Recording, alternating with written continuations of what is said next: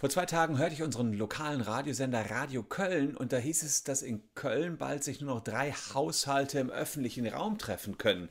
Und ich dachte eigentlich, das kann doch nicht wahr sein. Wir sind doch durch mit Corona. Ich bin doppelt geimpft. Ich habe fast nur Freunde, die doppelt geimpft sind. Wieso sollen sich jetzt hier wieder nur noch drei Haushalte treffen können? Allerdings wohlgemerkt drei nicht geimpfte Haushalt. Das heißt, für die Geimpften gibt es jetzt tatsächlich gewisse Vorteile. Aber was wir auch sehen, die vierte Welle, die ist im Anmarsch und mit ihr auch wieder die Corona-Diskussion, die ich hier auf dem Channel auch schon eine ganze Zeit lang nicht mehr hatte. Jetzt geht es wiederum um Vorteile für Geimpfte. Das steht ganz oben auf dem Plan. Gleichzeitig allerdings auch eine Testpflicht für alle Reiserückkehrer. Die hat Jens Spahn jetzt ins Spiel gebracht, auch für Geimpfte. Die sollen sich alle testen lassen, damit von denen auch keine Gefahr mehr ausgeht. Wir wollen heute mal beleuchten, wie sieht es denn aktuell aus? Kann man das wirklich so machen, dass man Geimpfte so bevorzugt, dass die nur noch ins Restaurant dürfen, dass die nur noch auf Kreuzfahrten dürfen, dass nur noch Impfte, Geimpfte reisen dürfen? Oder würde das nicht gegen Artikel 3, das allgemeine Gleichbehandlungsgesetz aus unserem Grundgesetz verstoßen? Und wir schauen uns auch an, was ist denn mit den Leuten, die gerade in Spanien sitzen oder in Holland? Das sind ja jetzt Hochinzidenzgebiete. Wenn die Kinder haben müssen, die ja in die Quarantäne, wenn sie zurückkommen. Geht das überhaupt? Wenn nachher Schule ist, darf ich meine Kinder aus der Schule rausnehmen? Das alles rund um Corona und die aktuellen Regeln. Es ist mal wieder Zeit, das Ganze aufzuarbeiten. Deswegen bleibt dran.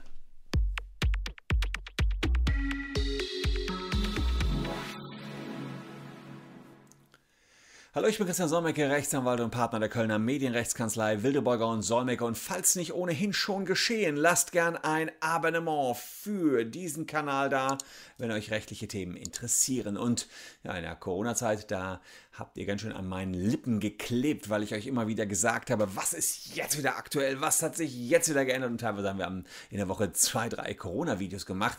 Das ist jetzt eigentlich nicht mehr angesagt, weil sich so viel jetzt doch nicht mehr geändert hatte. Aber in den letzten Tagen hat sich dann doch wieder einiges getan. Wir hatten ja eigentlich für den Spätsommer 2021 die Herdenimmunität angestrebt. Dazu müssen 35 Prozent genesen oder geimpft sein, 85 Prozent wohlgemerkt. Ähm, das ist indiskutabel, sagen schon einige Virologen, die sagen, da kommen wir nie und nimmer hin. Das würde bedeuten, Corona wird uns noch die nächsten Jahre begleiten, weil wenn wir keine Herdenimmunität haben, führt es dazu, der eine, dessen Impfwirkung lässt wieder nach, äh, die, der kann sich wieder anstecken, der steckt wieder die nächsten an und, und, und.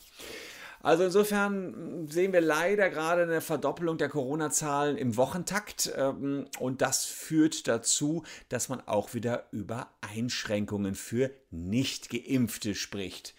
Der Grund dafür liegt auf der Hand, man möchte das Impftempo weiter beschleunigen, denn, was ich jetzt auch gelesen habe, die ersten Impfchargen, die sind schon vernichtet worden. Das heißt, sie sind äh, weggeworfen worden, weil sie keiner mehr haben wollte. Und da fragt man sich natürlich, okay, können wir jetzt die Leute zwingen? Gehen wir gleich drauf ein. Impfpflicht, aber schauen wir uns erstmal an, wie sieht es überhaupt mit Einschränkungen für Nichtgeimpfte aus? Da kommt man zuerst mal natürlich, höre ich jeden Tag, zu Artikel 3 unseres Grundgesetzes. In Artikel 3 unseres Grundgesetzes steht drin, alle Menschen sind vor dem Gesetz gleich. Alle Menschen sind vor dem Gesetz gleich. Da würde man sagen, na gut, ist ja nicht fair. Äh, auf das Konzert kommen nur Geimpfte, in das Restaurant kommen nur Geimpfte. Inwiefern sind dann noch alle Menschen vor dem Gesetz gleich? Naja, es ist so, dass solche Grundrechte auch eingeschränkt werden können, wenn wir legitime Ziele damit verfolgen. Und diese Einschränkung, die kann man auch bei Artikel 3 so durchziehen, wenn man vieles gegeneinander abwägt. Das wollen wir uns mal anschauen. Diese Grundrechtsabwägung versuchen unsere Politiker selbstverständlich gerade, um eben keine Einschränkungen zu begehen, die grundrechtswidrig wären. Also, man schaut also, Zunächst mal, in was für eine Gefahr geht überhaupt noch von Geimpften aus? Weil nur dann kann man sie überhaupt besser stellen, beziehungsweise ihnen ihre alten Rechte zurückgeben, wenn man das so will. Ja, ist ja nicht so, dass sie irgendwie über die anderen gestellt werden, sondern sie werden ja nur in den Normalzustand versetzt. Man muss sich also fragen, ist es überhaupt noch gerechtfertigt? Das ist also die andere Seite der Medaille. Kann ich denen überhaupt noch zumuten, äh, sich äh, irgendwo aus dem Restaurant fernzuhalten? Oder kann ich, kann ich die überhaupt noch dazu zwingen, nicht mehr eine Flugreise anzutreten? Treten oder solche Geschichten.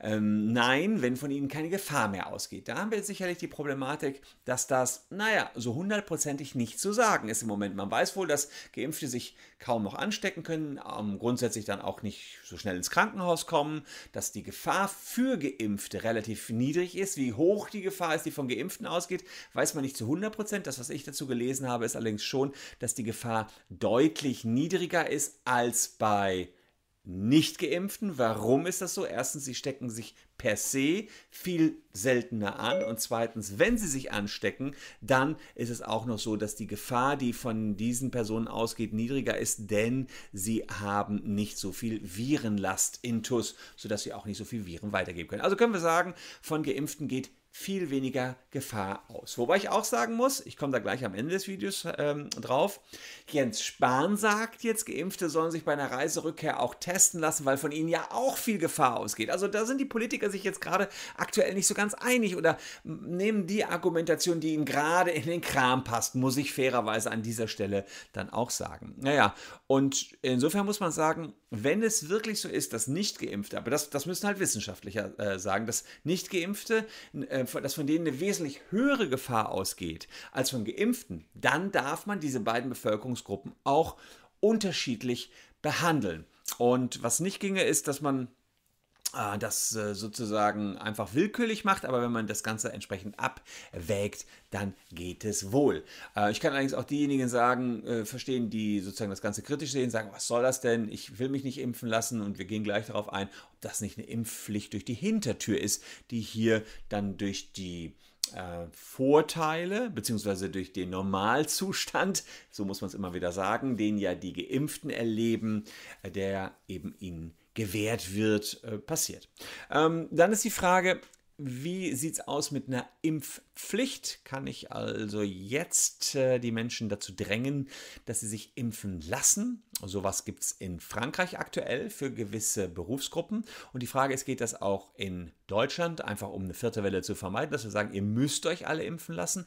Virologen sind dagegen, die sagen, naja, das bringt eigentlich nur was, wenn die Leute das freiwillig machen. Ich persönlich bin aktuell auch nicht für eine Impfpflicht, denn man muss ja auch immer sehen, das ist jetzt sozusagen eine, eine ja, medizinische Frage, wie viele Menschen kommen in die Krankenhäuser, wie sehr wird unser Gesundheitssystem belastet, wie viele junge Menschen sterben aktuell an Corona, wie viele junge Menschen kommen ins Krankenhaus? Und solche Sachen werden damit in die Abwägung gezogen, wenn es um die Frage geht, kann man eine Impfpflicht einführen. Man kann natürlich sagen, dafür spricht, dass Corona nach wie vor auch für junge Menschen grundsätzlich gefährlich sein kann, wenn auch nicht so häufig, wie gerade das bei den alten Menschen war. Ich glaube, wir haben über 90.000 Tote in Deutschland.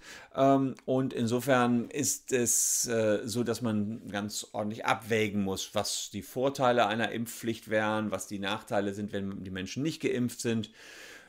Ich glaube, dass man aktuell auf keinen Fall zu einer Impfpflicht für ganz Deutschland kommen kann. Das würde sowieso Artikel Paragraph 20 des Infektionsschutzgesetzes als Ermächtigungsgrundlage nicht hergeben. Also wenn, dann wäre es eben 20, aber der reicht dafür nicht aus. Da steht drin, es gibt eine Impfpflicht für bedrohte Teile der Bevölkerung im Seuchenfall. Aber da geht es eben nur um die bedrohten Teile der Bevölkerung. Wenn man jetzt sagt, die ganzen Alten sind bedroht, dann könnte man denen eine Impfpflicht auferlegen. Aber ehrlicherweise, die sind sowieso alle zur Impfung gegangen. Das heißt, da äh, gibt es nicht mehr die großen Sorgen. Was möglicherweise kommen könnte, ist eine Impfpflicht für bestimmte Berufsgruppen. Sowas gibt es ja in Frankreich schon. Das wären also Berufsgruppen, die ja im Krankenhaus arbeiten, besonders eng mit Menschen zusammenarbeiten. Ähm, das ist etwas, was denkbar wäre. Es gibt sowas für Masernimpfungen. Da müssen alle Kinder, die in die Kita gehen, äh, entsprechend geimpft werden oder wer in die Schule geht, muss eine Masernschutzimpfung haben. Sowas wäre für Corona tatsächlich denkbar, wenn man das entsprechend einschränkt. Ja, und jetzt kommen wir zum Thema der Reisen. Die Frage ist natürlich, sollen jetzt künftig nur noch Geimpfte reisen? Und da muss man natürlich sagen, das kommt darauf an, wie nachdem wie sich die äh, Corona-Situation entwickelt, kann das passieren. Andererseits habe ich auch in vergangenen Videos immer gesagt, es gibt für mich keinen großen Grund, dass man Geimpfte nicht gleichstellen soll mit PCR-Getesteten zumindest. Bei einem Schnelltest kann man vielleicht darüber diskutieren, aber PCR-Getestete, da ist auch sehr wahrscheinlich, dass sie aktuell kein Corona haben. Und bei den Geimpften kann man auch dagegen argumentieren, könnte ja sein, dass sie gerade Corona haben und es weiter übertragen. Warum sollten die da besser gestellt werden? Das heißt, bei den Reisen sehe ich das etwas skeptischer, wenn man da Reisen nur für Geimpfte anbieten wollte, was unter anderem auch in der Diskussion war. Bei Kreuzfahrtschiffen der Hapag-Lloyd Cruises soll es ab Herbst nur noch Reisen für vollständig Geimpfte geben. Das ist natürlich möglich, weil die das frei entscheiden können. Die sind ja private Anbieter, können selbst sagen, wen sie auf ihre Schiffe lassen oder nicht. Das heißt, in diesem Rahmen müssen die nur das allgemeine Gleichbehandlungsgesetz beachten. Mehr in Anführungsstrichen erstmal nicht. Wäre also möglich. Naja, aktuell haben viele Leute das Problem, sie sind im Ausland und die die einzelnen Länder, wie beispielsweise Spanien und auch die Niederlande, die ich sehr gerne besuche, sind plötzlich zu Hochinzidenzgebieten erklärt worden. In Niederlanden und Spanien ist über 400 die Inzidenz. Nicht so sehr die Krankenhausbelastung, aber trotzdem sagt man, da haben einfach sehr viele Menschen Corona und die Deutschen schleppen das rein. 10% der Corona-Fälle in Deutschland aktuell sind Menschen, die aus dem Ausland gerade zurückgekommen sind. Und deswegen gibt es ähm, die neue Einstufung zu Hochinzidenzgebieten. Was bedeutet das? Das bedeutet, dass ihr erstmal zehn Tage in Quarantäne müsst, wenn ihr zurückkommt und nicht geimpft seid. Ja, also da haben wir schon jetzt diese äh, unterschiedliche Behandlung. Ihr kommt also aus Spanien oder Niederlanden zurück, erstmal zehn Tage in Quarantäne, aber nach fünf Tagen könnt ihr euch freitesten lassen. Viele Eltern sind doppelt geimpft, das heißt für die Eltern ist das oft keine Problematik. Für die Schulkinder schon. In Nordrhein-Westfalen startet am 18. August die Schule wieder.